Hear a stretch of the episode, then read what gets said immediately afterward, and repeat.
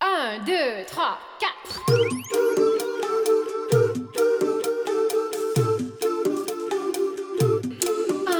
道理我都懂。就是想胡来。大家好，欢迎来到不许胡来，我是野人。我是来也，今天我们要聊一件确实不许胡来的事儿啊，嗯聊一个这个近期的一个热搜，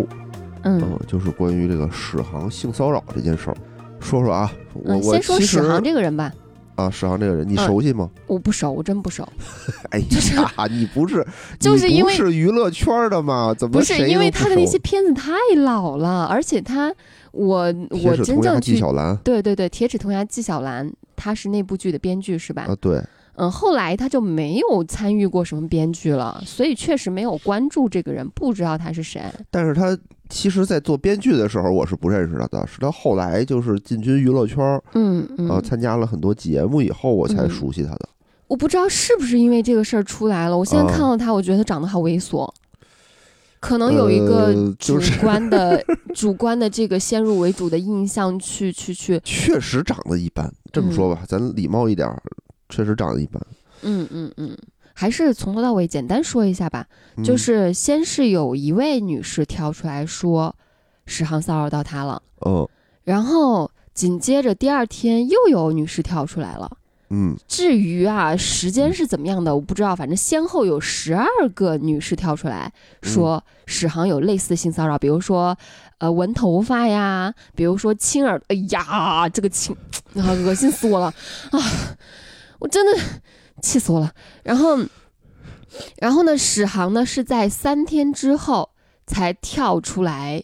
给自己辩解了一句话，说，呃，我先不说什么。但是呢，我在试图找一些不暴露双方隐私的这些证据拿出来，为我去去去去证明我是无辜的，嗯大概是这么个意思。嗯后边是没有别的自我辩白了吧？是，然后直到昨天晚上是吧？昨天晚上十点五十五，应该是，嗯，跳出来发了他跟其中两位女士的聊天记录。对，嗯，这个聊天记录，咱如果单从聊天记录上看的话，好像是有你来我往，乍一看是有你来我往的感觉。呃，是，但是，嗯，我今天就是想从我经历过的一些事情去说这件事儿啊，我不想深入的去聊史航和这几个女士双方当事人，我是对这些感受是深有体会的。嗯我觉得他就是被骚扰了，嗯没得跑，就是他绝对是去骚扰这些女士了，嗯，这个无可辩解。嗯，但是这些女士为什么会做出这样的反应？哎，好像是配合，好像是迎合。嗯，我想讨论的是，她们为什么会做出这些反应？为什么呢？我们先说一说她们在微博里说的这些话吧。好，史航在微博上叫“鹦鹉史航”啊，他是这么说的，他是这么包装自己的性骚扰的。他说：“我从不回避自己是俗人，但从不希望将自己与相识女性间的风流交谈和门内的情调暴露在公寓之下。”嗯他说他跟几个当事人都有不同程度的交往，嗯包括有过稳定关系的前任。这个有过稳定关系的前任咱不说啊，现在嗯这个事儿还没有爆出来，当事人咱不知道是具体什么事儿。但是他说的其他话，不同程度的交往，我想请问。是不是人家在微信上迫于你的权利，迫于你就是有求于你，正在跟你共做一件工作，怕黄了这档子工作，然后就被迫的配合了你两句，那就叫交往了。我不知道这是不是嗯来自于他的高傲，他就把这个理解为交往啊，明白但，是大概率是有这个可能性的。嗯而且他说他不是偷换概念，但我觉得他就是偷换概念。嗯他觉得好像，嗯，我现在想要闻一下你的头发，呃，你没有骂我，你就是配合。我亲了一下你耳朵，你事后没有跟我撕逼，没有跟我翻脸，好像还跟我继续去共事儿，你就是跟我，就是嗯跟我交往了吗？这个就明白是，那是不是这样子？你就理解为对方是在跟你偷情了，就在跟你调情了。嗯，我觉得一些身处高位的男士就很容易出现这种让人特别特别作呕的一些反应和判断。我不知道他是明明知道自己就是犯贱，然后还包装自己，还是说我真的没有意识到。嗯他还有脸去这样子发出来，我我觉得他可能真的没有意识到自己有多恶心。嗯，嗯，聊天记录截图我就不一一念了，大家可以去微博上去搜一下看一下。然后我重点关注了一下截图下边的网友的评论，嗯，评论其实我觉得，嗯，现在女性主义崛起啊，对于女性还是蛮友好的。大嗯部分来说呢，还是站这几个女士这边的。嗯，但是你稍微往下翻，大概十条以内吧，就会有一条非常高点赞的一条评论是这么说的：嗯说这不就是两个人互相撩拨吗？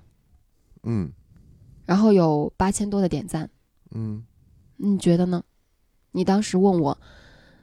你帮我判断一下这是不是性骚扰？嗯，你是不是也有这样的疑惑？是的，你觉得他们是在互相撩拨吗？呃，我单从这个爆出的聊天记录上看啊，我有这种的感觉。嗯，咱这么说吧，咱就实话实说啊，嗯不太想录这期节目，就是我我不太想发声，嗯一是不想说特别违心的话，嗯，二呢是我也判断不出来我的想法到底对不对，你我说出来你以就后呢，就可能容易被骂。没事儿，骂就骂了，你就说嘛。就是我就是有这种疑问嘛。嗯比如说，他其中有一条就是说，呃，史航说说说我要不正经的问候你的后背，嗯女生说正面表示收到了冷落。嗯，那这个我我反正我看的意思啊，就这明显就是互相调互相情在调情嘛。嗯然后后面当然还有一些更过分的说法，但是我觉得就一步一步就这么说下来了。嗯然后还有一个比较受争议的话，这个我我不好判断。啊比如说，他说替我谢谢你的左耳，我我感觉意思就是说之前不是说亲了他亲他的耳朵吗耳？朵，嗯，对，他说他还在生气。就是那你说这句话，我感觉，如果说两个人是亲是一个亲密关系的话，就这么说就肯定就不是在生气，是是一在种调情是，在调情撒娇的一种说法，嗯这嗯不是在生气呀、反正嗯我是这种看法。那也许就说他真的是生气了，嗯也没准儿。嗯这这我就看不懂了嘛，嗯这我就看不懂了。所所以就是单从他，那也许比如他有十二个人，他只抛出了两个聊天记录，那是那还有十个人的呢，嗯那可能那十个人是坐实了。咱们单就从这两个爆出来的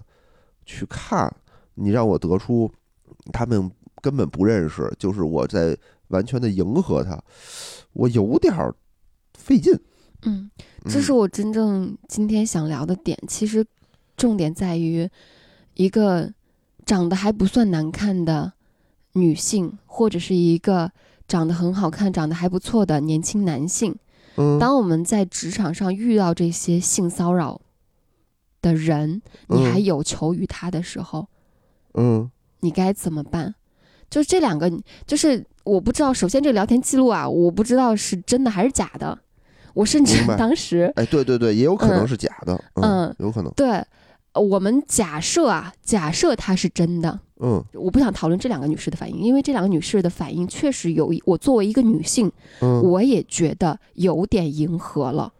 但是，嗯，我想讨论的是他们迎合的背后的心态是什么。行，你先说说你的，我先举一个再我自说己的说例我子，的。 我先举一个我自己的例子，好，就是我在拍戏期间曾经遇到过有一点点是就是擦边那种，嗯就是有一点点涉黑性质的这样的一个团体嘛。嗯那我在我们整个剧组百十号人嗯，在进驻他的这个拍摄地之前是不知道这帮团体的性质的。嗯嗯到了正式拍摄的时候，我们就开始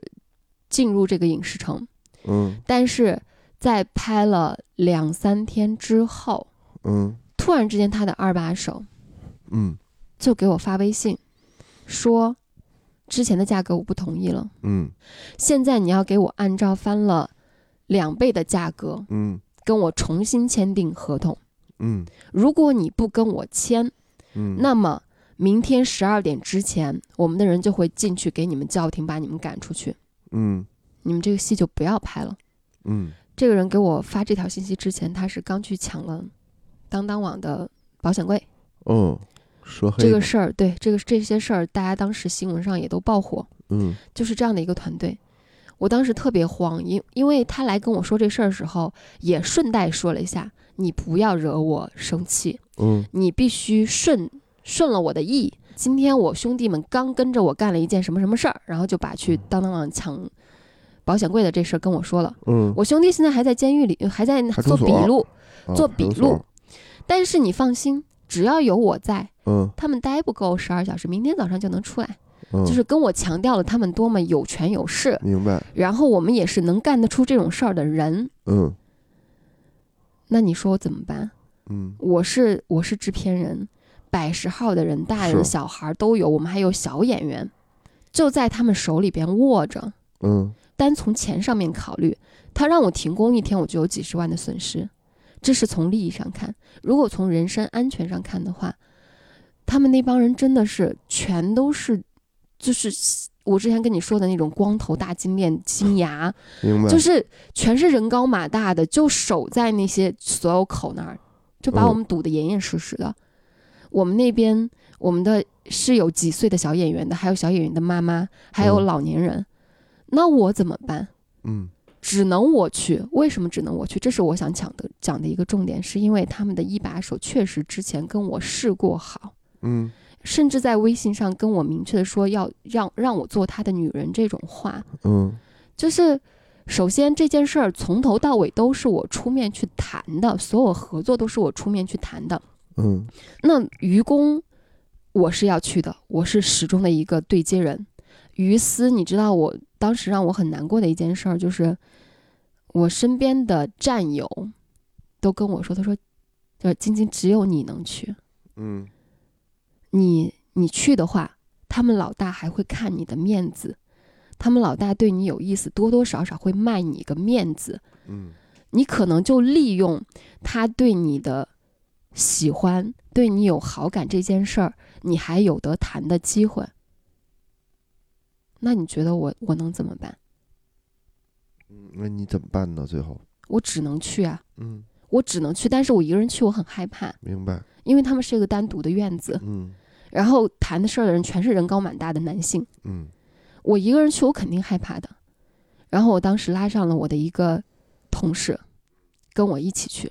我甚至连多拉几个男性我都不敢，嗯为什么？因为我觉得我多拉几个男性，我是去跟你对峙的，明白，我是有求于你的，嗯我有求于你，我希望是我们能够好好把这件事情商量下来。你就算给我涨价，你不要涨那么多，嗯我们让我们能够正常的拍摄下去，让我们能够人身在这里不要出现什么危险。然后我就去了呀。嗯，那你说这种情况下，他在微信上跟我说这种事儿，我怎么办？是，他在微信上说，呃，我想抱抱你，亲亲你，你好香，你好有魅力，你怎么怎么样，我怎么办？嗯我难道说骂他吗？嗯我直面直直接骂他，你猥琐男，你傻逼，你臭流氓，你性骚扰，我告你去，我敢吗？嗯，我根本不敢。明白，但是，但我我可能我也不会像那个聊天记录里边去迎合他说啊，我我前面也怎么怎么样，我后嗯嗯我可能不会这样去迎合他，但是我不敢得罪他，明白，我我要不不回他，要不就是我回个那种礼貌的那种表情包，明白，嗯，我只能这样子，但是我怎么说呢？我只能说我是配合，嗯我不能说我迎合。嗯迎合的话就有你来我往的意思，但是我只能说我是被动的配合。嗯可是，可是我非常清晰的感觉到，在那个过程中，我是特别特别耻辱的，明白，就是，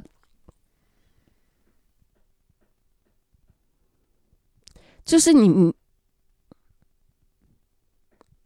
就是这个男人在骚扰我。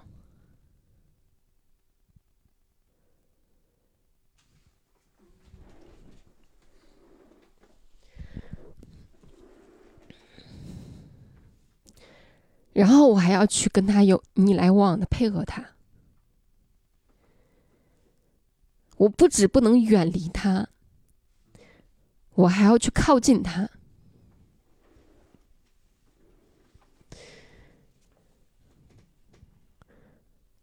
就是这种你，那你说怎么办？是你，你怎么办？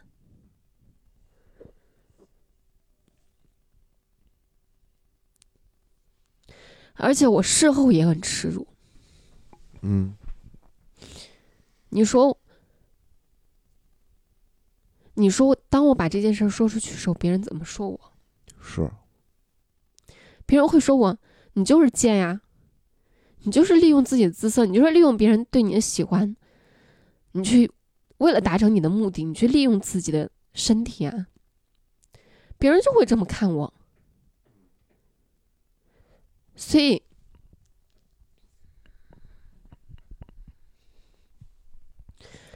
所以这件事儿从始至终，整个过程，甚至我现在提起来，我的唯一感觉就是耻辱。嗯，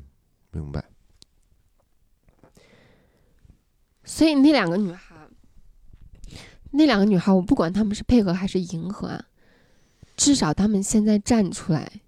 把这件事儿爆出来，嗯我都觉得她们特别牛逼，特别勇敢。嗯，因为她是她是行业内的人，我不知道她现在是不是还在从事这个行业。嗯其中一个女孩不是说嘛，她嗯说当时她是要采访石航，是，嗯，节目是定期什么时候要播出的，嗯他如果这件事儿完不成，就意味着这个节目可能会教黄。嗯，换成是我，我也不敢让这件事儿黄掉。明白。那所以当史航这样性骚扰我的时候，我是一定不敢跟他撕逼、跟他翻脸的。嗯至于聊天记录为什么会那个样子啊，我我不是很清楚，因为嗯我觉得确实是呃不撕逼、不撕脸，也有别的解决方式，也不至于这样子去回复人家。嗯但不管怎么样，如果他现在还身处这个行业，他跳出来，就是他跳出来会有什么后果？首先，他跳出来这件事儿不只得罪史航一个人，嗯，他甚至可能会黄了自己整个事业。明白。这个圈子真的有很多这样的人，嗯甚至当时有很多类似于他觉得你就应该这样子去迎合的一下人，就比如说当时我的我的同事就跟我是说，你应该去，你应该利用他对你的喜欢，利用他对你的好感，你去做这件事儿。嗯然后这个女孩这样站出来之后，她除了得罪史航以外，她会让所有圈子里边的人觉得，啊，这个女孩是一个事件漩涡中心的人，嗯是个事儿逼，我们不能跟她有什么牵扯，不能跟她有什么关联。她敢出来爆你，今天将来会不会爆别人？嗯未来会不会可能还会牵扯到我？嗯所以这个圈子里的人可能以后都不敢用她。明白。它就会连带的，我未来所有的事路可能都走不通了，走不下去了。嗯，这是女性在职场上一个非常非常非常大的一个悲哀，嗯就是你明明觉得是耻辱的事情，你还要去做，你做了之后还会被很多人骂。嗯，也不会。我觉得现在啊，也不会被很多人骂。现在很多大家也是支持他的声音也很多的。对啊，是啊。嗯但支持都是女性，你没有发现吗？嗯，我没看这个。你作为一个，普通的男性，嗯你作为一个普通男性，你你你你睁开眼，你告诉我第一句话是你帮我判断一下这是不是性骚扰？嗯这当然是啊，所以这是让我觉得特别特别难受的一件事儿，就是我能怎么办？嗯，我有求于一个强有力的、高于我的男性的时候，我怎么办？嗯。我不从，我们的就会黄掉，我的事业就会黄掉。其实我很我从了能我理就要解，但是我想说一句，我 我为什么问你这句话啊？嗯我问你这句话，我还是我的思路呢，是说我还是基于爆出来的这个聊天记录存不存在？因为首先我觉得这个娱乐圈也好，他们自称文化人也好，确实很乱。据我所知的点也是非常的乱。嗯，他那个圈儿跟我现在处于的圈儿是完全不一样的，我就无法想象他们是是那种乱的程度是什么样的。嗯所以他爆出什么来说他性骚扰，我觉得也很有可能，大概率。但是呢，咱们就说从爆出来的图片上说，你非让我说那你这刚不好刚什么？看到那个聊天记录的时候，你会不会多多少少有点受害者有罪论？我没有觉得受害者有罪或者受害者没罪，咱嗯就是就是就这个聊天记录来看的话，我我很难说服自己，就单从聊天记录的这个东西去看，我很难说服自己。我没有说是因为有罪也好，无罪也好这件事儿，可能会很复杂。我我一直保持的态度就是我吃瓜，我不去判断，嗯，我也没有能力去判断。我我在看到那几张聊天记录的时候，虽然我觉得他们确实是迎合的有点过了，但是我会产生非常强烈的共情，嗯，就是就是那个强烈的共情来自于我面对一个性骚扰我的人，我有求于他，我不得不去配合他的这种特别强烈的耻辱感，明白。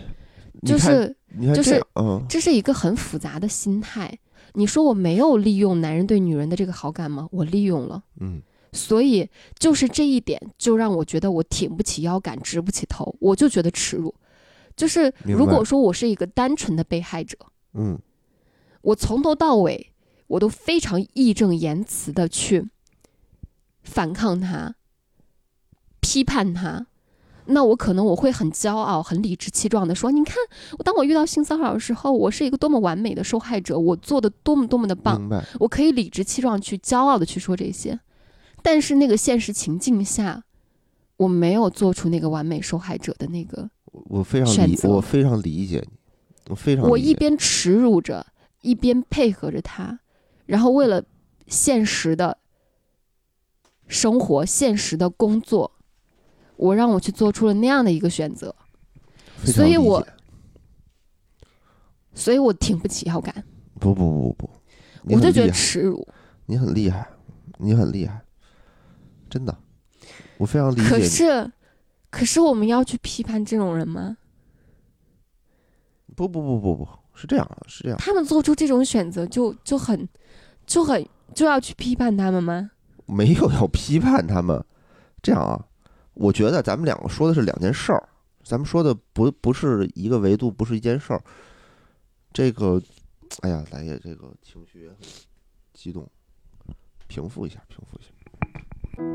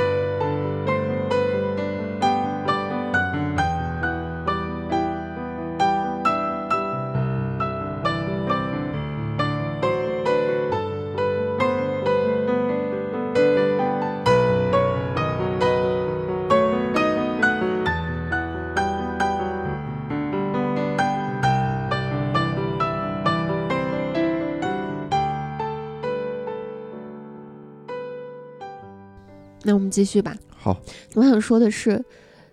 我们只看到了他们在面对一个性骚扰的人的时候那种配合，于是嗯就去批判他，于是就去指责他说：“这个人，你你不就是自己作吗？自己犯贱吗？”但是你只看到了配合，你没有看到他是为什么配合，他配合他配合背后经历的那些不可抗力或者说是无奈，他根本就为了生活做出那些妥协，明白。包括他自己对自己的谴责。其实在，就是在一种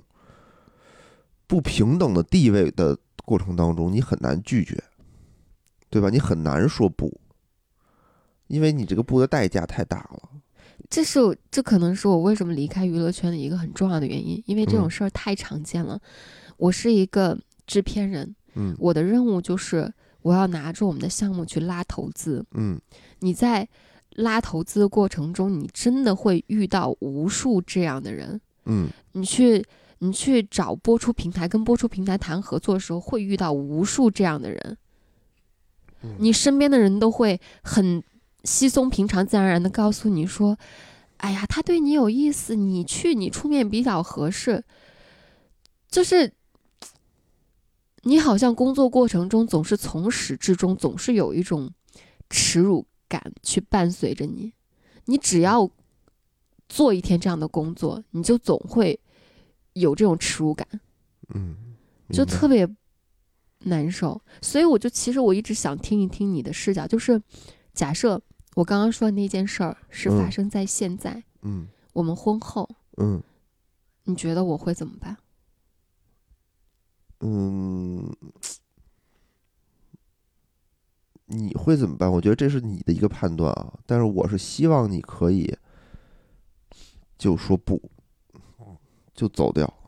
可是如果我走掉的话，嗯，那些人怎么办？剧组里那百十号人怎么办？我们每天那几十万块钱怎么办？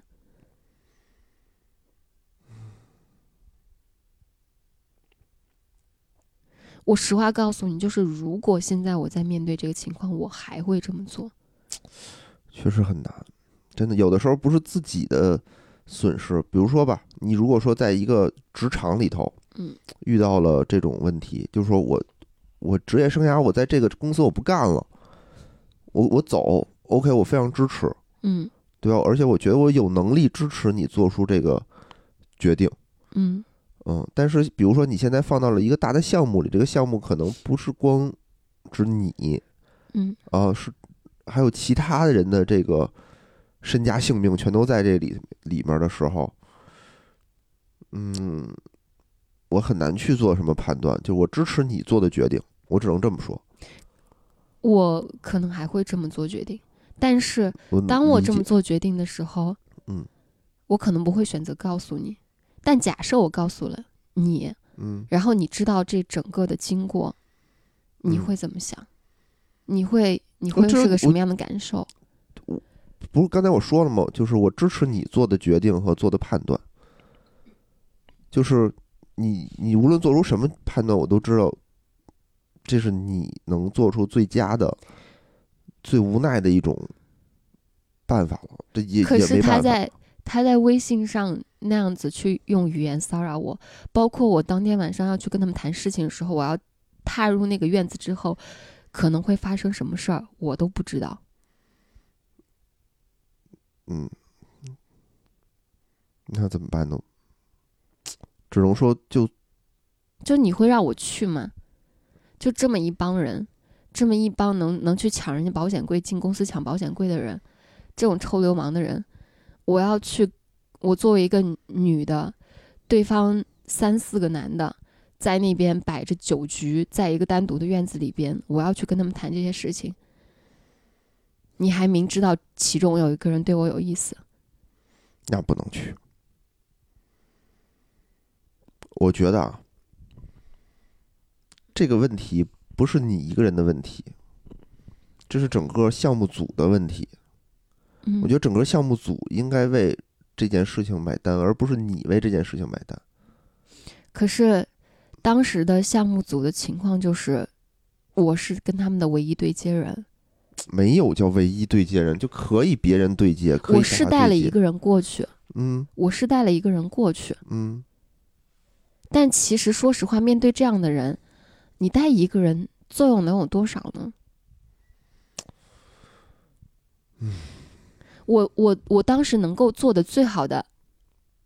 保护自己的措施就是，我带了一个人过去，嗯，我同时我跟另外一个人说，我会每隔多长时间给你发个信息，嗯如果我这个时间没给你发信息的话，你就报警。嗯，保我证只安能全这么做，是就是这只是保证我一个起码的人身安全。嗯但是微信上的那些你来我往的配合，不撕破脸皮，我肯定还是要继续下去的。嗯因为我至少要在那个剧组里边，在那个地方拍戏，还要再拍很长时间。嗯在完全跟他们的项目合作结束之前，我是不可能跟他撕逼的。嗯，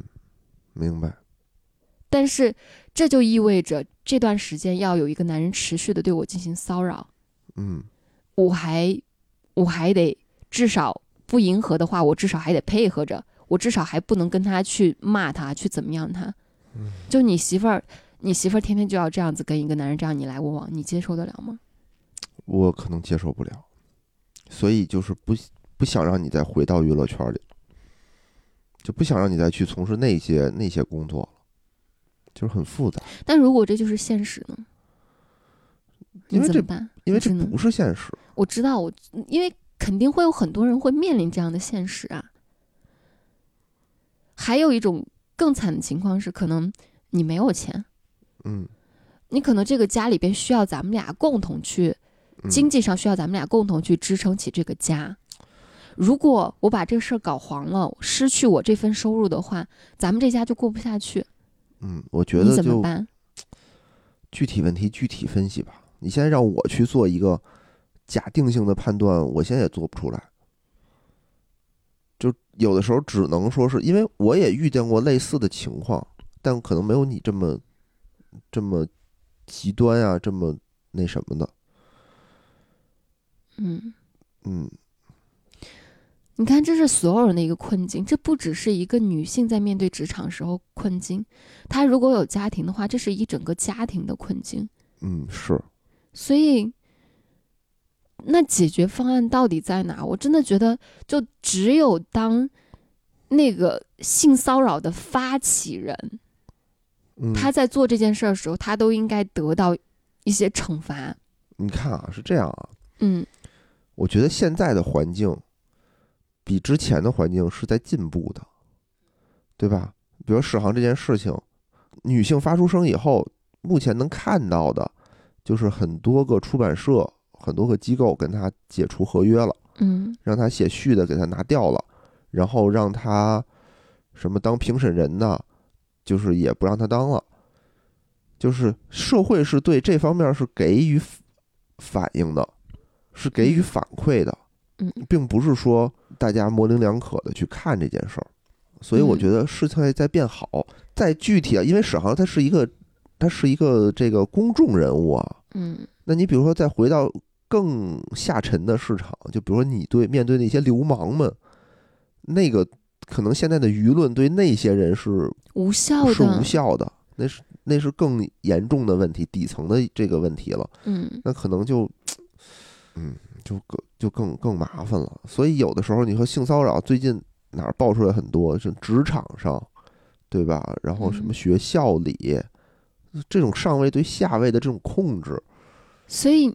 被害者真的不知道该怎么办。是我都的，不知道为什么还有很多人在骂这些遭遇这些事儿的人。就只有当世界上所有这些骚扰者能够停下自己的那些猥琐的行为的时候，这些东西才会消失。你找不到方法，它就是一个我你觉得根本就是无解的一个。就是一个净情况化、啊净化整个的环境。你怎么去净化这整个环境？我我有时候，哎呦，我我这这么一说又要男女对立了。我真的觉得有时候，有些男性真的是猥琐到让人作呕，嗯就是哪儿都有，源源不断。我理解，但我把你的这就个是性有别没有对立，办法我？把你这个性别对立再抽回来啊。嗯，上位者对下位者的这种欺压、这种索取是一直存在的。我，你听我说啊，嗯索取不只是说性上的这种索取，嗯，钱上的算不算？算啊，算吧。对啊，上位者跟我要钱，大家现在已经美化成礼尚往来了。对吧？嗯就就是就是，其实是一直到现在都有，我们我党一直在反腐倡廉，嗯一直要杜绝的就是这件事儿。其实无论他跟你要什么，我要便利，我要项目，我要你的消息，嗯我要等等这些东西，其实都是上位者对下位者的一种索取。但是我说这句话的时候，肯定会被骂，嗯就一定有人说说你在美化这件事儿。我没有美，我没有美化，嗯我承我认。这么说，就我是，就就其实我知道你说的是有道理的，我也知道这是一个根本就杜绝不了的一个现象，所以我才觉得很悲哀。但现在就就是是说，如果说跟你要钱，如果这么说吧，如果说那个人跟我你要钱钱，我，给呀。你给是因为你可以把这个利益泛化成是整个项目组的利益。嗯，对，现在性这件事儿就很麻烦，就变成了是必须得是一个人来承担整个损失。嗯比如说现在说跟你要钱，不是项目组要掏，就必须得你那我来可也掏，那我可能也会考虑我就一样嘛能。得到多少钱，能，因为钱这个事儿跟性还不太一样，钱这事儿你是可以拿它去当一些好处去给人的，嗯，但是性你不就是可以啊。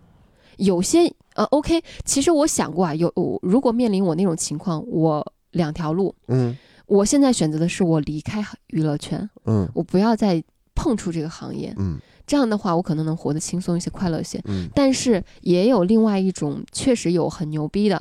嗯我现在我能够忍受这些耻辱，嗯，我能够忍受你带给我的耻辱，我能够忍受我这种自我谴责的耻辱，我内心强大无比，我一步一步走下去，我将来身居高位了，嗯那这个时候我就不用去处去去利用我的色相了。这个时候就就你们就开始利用，就是需要你们有求于我了。嗯，确实是有这种很牛但逼是的，但是这种嗯环境，这种环境并没有变好，是啊。这种环但境，你这环。境怎么变好呢？我告诉你，环境变不好的一个你原不因，用法律，你不用这些文化去去去扭转，它怎么可能变好呢？这帮人可都是文化人。我告诉你，就是我觉得啊，嗯我觉得它环境不能无法变好的一个原因，是因为它还是有人，他愿意利用这个去换取东西。这是人性。对啊，就是说为什么反腐倡廉这件事儿道阻且长，贪官的贪欲是一方面儿，但你不能排除有很多的商人他愿意给这些人送钱，对，对吧？性骚扰这件事儿也有配合者。有配合者，嗯那你有配合者的话，就把这这池子水搅浑了嘛，相当于就搅浑了嘛。嗯，你你就，所以这个这池子水它永远没干净，它永远没干净。那如果真的无解，真的不是这个无解事儿我，告诉你，嗯现在我觉得啊，事情在变好的一个原因是什么呢？嗯大家的反应，你看整个社会的这个反应，咱们先不说那种下沉的流氓的那件事儿啊，嗯那件事儿很麻烦，因为流氓 这种东西，可能他就是受最底层法律的这种约束，嗯或者受权力的这种约束，嗯对吧？那现在我们就说这种公众人物，这种文化人儿，这件事儿出来以后，这是给上位者的一个警醒。原来他们可以什么？他们可以拿这些模棱两可的东西当借口。我我我根本不在乎啊！说实话，你说史航他是不是在谈恋爱？我不在乎，我但他是一个吃绝对因瓜为的。这事儿臭了。他绝对是因为这事儿臭了。有的嗯人，吴亦凡是因为这个事儿他进去了，对，确实是因为现在这种互联网的还有舆论的这些影响，确实很多人都不敢再像当初那样为所欲为了。所以我觉得这是给大家、给上位者一个警醒，就是你们不能为所欲为了。无论你们是真的是假的，你们是不是有没有这个呃想法，你们在和异性接触的时候，你们要绷紧一根弦儿。是要绷紧一根弦，但是那些臭不要脸的人依然有他臭不要脸的招数。我印象中特别清晰的是一个我某某个平台的北京负责人，嗯某个视频平台北京负责人，我跟他见面的时候，你知道吗？嗯我当时只是随意的把手机扣在了桌面上，嗯他当时看我扣在桌面上，第一反应是把我的手机拿过去，嗯点亮了屏幕看一看，嗯，我都我都反应了半天。我才反应过来是，他要看一看我有没有偷偷在录音。哦，你说这些人平时都干了啥？有多警醒？我只是随意的把手机扣在桌上而已，他都会担心我是不是在录音，就是互联网环境啊，嗯，很复杂。但是他也这人就就是在没了扣了我的看，发现我没有偷偷录音之后，嗯，后边就各种语言上去骚扰我呀。就就是我想说他呃的，那就是他的弦儿绷的还不够紧。我想说的就是，就是真的这些臭不要脸的人，你不管舆论，你不管这些互联网现在有多发达，他依然有那个贼胆，他依然是那么臭不要脸。就是这些人性真的是，你就没有办法去给他扭转。其实我很反感这种事儿，原因就是因为我们有很多的正直的男性，嗯就是我从来没跟女性说过骚话，嗯，我跟女性永远保持一段儿这个礼貌的距离。嗯但我就是在骂他们的时候，其实捎带手把我也给骂了。就是我还在纠结，听过我们以前节目的朋友应该知道，我还在纠结，说我跟这个女孩约约会了已经三次好几次了，我要不要拉她的手？嗯女孩都觉得我太面的情况下，有些人就就这么突破的时候，我还得替他们扛这些骂，我还得替他们分担这些伤害。我这我点觉得我我很这点我要为之前我在节目里的一些不负责任的言论道个歉，就是我之前我记得我有有在节目里边鼓励鼓励，就是你。如果觉得嗯双方是互相有益的情况下，稍微勇敢一些，比如说去拉拉他手啊，或者怎么样。我现在觉得我那个言论可能是有一点不负责任了，就是我我很我很认同上一期节目中，还哎哪一期节目中跟张扬嗯我们俩录节目，张扬有有举了一个日本人的谁的一个例子，说他是想跟对方发生一些什么的嗯肢体上的一些进一步的接触的，但他会很尊重的给对方做出选择，嗯比如说我现在想请你去我家里坐一坐，呃，你请稍等我一下，在。楼下等我几分钟，我去把房间收拾一下。但是如果你在这个期间如果想走掉的话，你可以走掉，就是嗯不用担心我这边会怎么样。但是如果你愿意跟我去我的家里坐一坐的话，那你请稍等我几分钟之后来接你。嗯就是我是觉得这种方式是非常提倡的，嗯我很尊重你。我给你选择的权利，我也嗯表达了我想跟你有进一步发展的关系的这样的一个想法，我是嗯支持这种的。所以，所以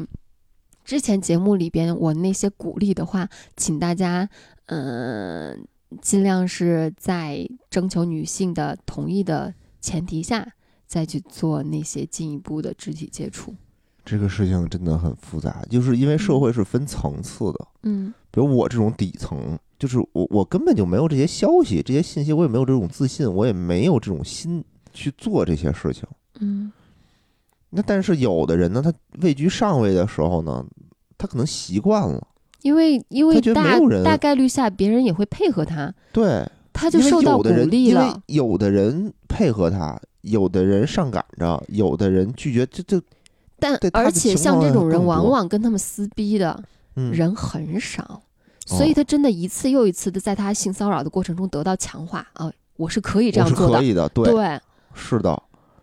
而且现实生活中就是愿意去配合的，嗯或者愿意主动付出的人，嗯他可能混得更，他确实好。我的我的选择是我退出，OK，我不干了。嗯，那我觉得我能退出，其实说实话，我承认有一部分勇气来自于你，嗯，就是如果说我退出之后，我就没有人在背后支撑我的话，我是不敢的，因为我要生存。嗯所以我是希我是非常乐于看到这种八卦的，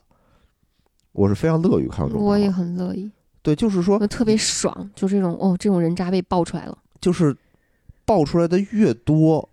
大家在交往的过程当中，大家都注意，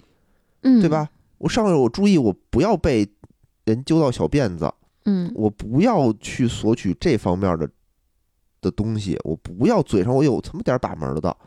我别胡说八道，咱就就事论事，该办什么办什么，对吧？那就算有人过来说想跟我献殷勤，那你也得想想那人是不是在钓鱼，是不是嗯想着跟我勾勾搭搭之后抱我，嗯，那他有这根弦儿了，就是他妈这个他不能随便乱搞的时候，他就不会去想这些事儿了。我这么单纯的去琢磨，嗯，那以后大家慢慢慢慢的环境可能就会变得好一点儿。很理想，这对个吧想？就法会变得好一点。就是我正常人跟你交往的时候，我就正常的交往。那我现在有那种不正常的，我想利用这些东西就把水搅浑的人，那上位者也会去想，哎，他是不是为了钓鱼？那我也就拒绝这种东西，拒绝这种腐蚀。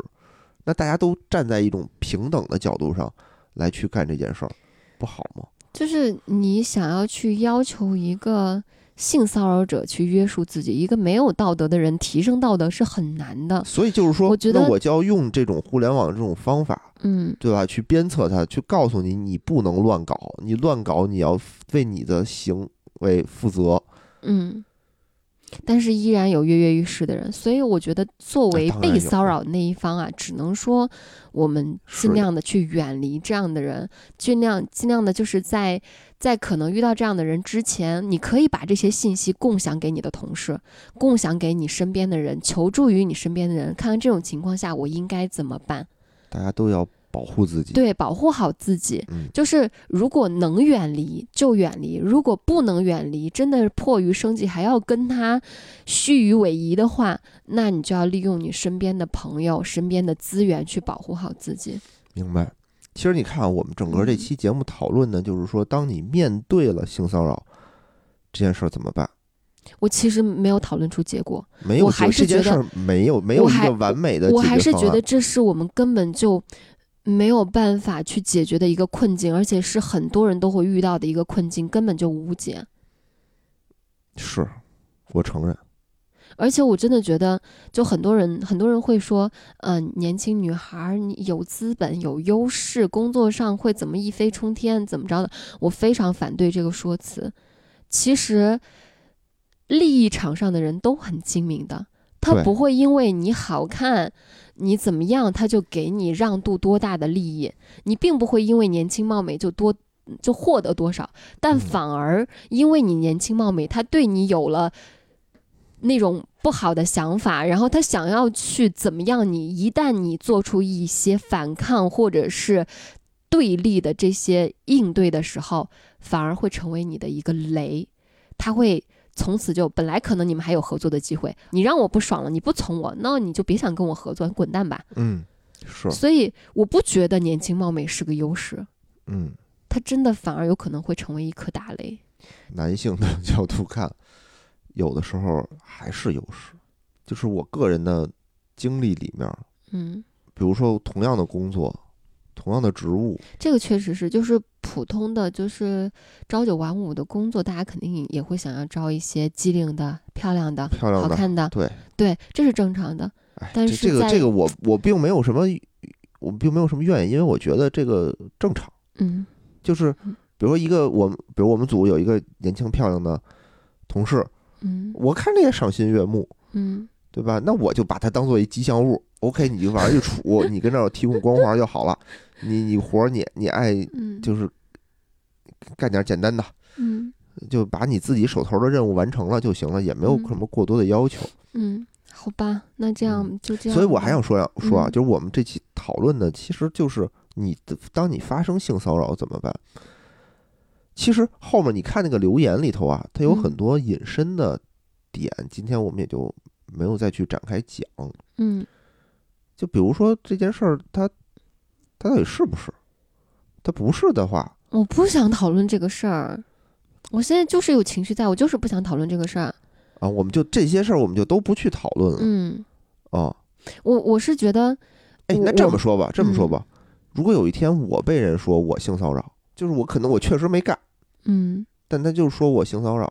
嗯，那证据拿出来啊，我也会没有看证据，看具体情况，肯定有与微信聊天记录呀，或者是开房记录啊，或者这个记录那个记没录有吧，哦证据，视频、监控，没有。如果没有证据，别人说你性骚扰，我肯定不信呀。但是他这个都证据都撂出来了呀，他有啥证据？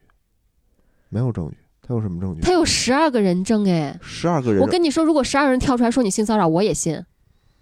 十二个人跳出来说我性骚扰，你对就信呀、了？你说一个两个哈，那那我嗯那我可能会觉得，那会不会有一些误会？十二个哎，还这还不实锤啊？这人证不算证据是吗？那万一不是误会呢？如果是误会，那肯定铁分呀。不是，是如果不是误会呢？不是误会啥意思？就是你就是性骚扰十二个人了。不是啊，就是说这个里面不是误会，嗯但里面有利益。嗯，那就是你利用你能给别人带来利益去骚扰别人呗。不是啊，那比如你比如说现在我得罪了一个组织，那个嗯组织有十二个人指证我性骚扰，嗯，怎么办？我但我确实没有性骚扰，那你只能被冤枉。我还是信这十二个人，这就是三人成虎，就是这么个道理。好吧，你只能作为这种政治斗争、利益斗争的牺牲品。好吧但，我觉得这种事儿太少了，太少了，因为因为嗯，其实让女性出来去揭露这些事儿，是真的很丢人、很耻辱的一件事儿。你那么丑，长长成那屎样的一个人，我当时我还都去配合你，我现在说出来我多丢人，我不要面子的，我多耻辱啊！嗯，这个确实是，所以我我真的不觉得他是被冤枉，他一定是就是性骚扰。嗯嗯去聊出一个解决方案是不太现实的。我只是想说，女性在职场上遇到这种事儿，是真的一个没有办法解决的一个困境，就是我们没有办法去站着说话不腰疼，去批判这种受害者有罪，这种说这种话，因为其实有时候你真的是未知全貌。你真的没有办法去去简单的去评判一个人，对，所以这也是嗯事情复杂的一个点，就是也不好取证的一个点。我只是希望对，当你希望的是另一半遇到这种事儿的时候，